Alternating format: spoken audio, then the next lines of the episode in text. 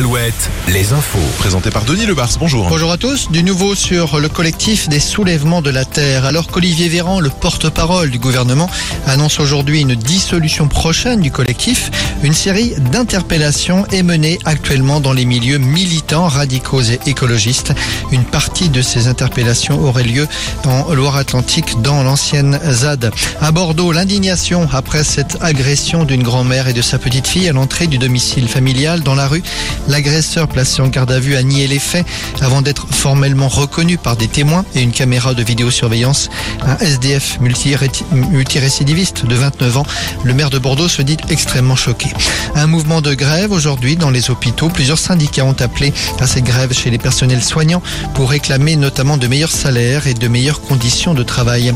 La responsabilité des élus face aux accidents à Cholet, le maire a été placé en garde à vue et interrogé plusieurs heures hier dans le cadre de l'enquête sur l'accident du feu d'artifice le 14 juillet dernier dans sa ville.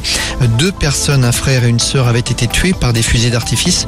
Le président du conseil départemental d'Indre-et-Loire, lui, est auditionné aujourd'hui dans le cadre d'une autre enquête, la noyade accidentelle d'un enfant de 6 ans en juillet 2020 dans un plan d'eau à Château-Lavalière. L'enfant placé dans une structure départementale avait échappé à la surveillance de son éducateur ce jour-là. Le pont de l'île de Ré passe au tarif d'été aujourd'hui 16 euros pour une voiture au lieu de 8 l'aller-retour.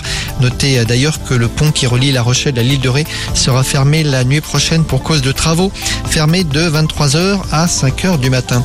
Football, les Bleus à Clairefontaine aujourd'hui. L'équipe de France féminine entame sa préparation pour le mondial qui aura lieu cet été en Australie et Nouvelle-Zélande. Leur premier match, ce sera contre la Jamaïque dans un peu plus d'un mois, le 23 juillet. Et tout de suite la météo avec cette menace orageuse qui persiste. La météo sur Alouette avec météowest.fr.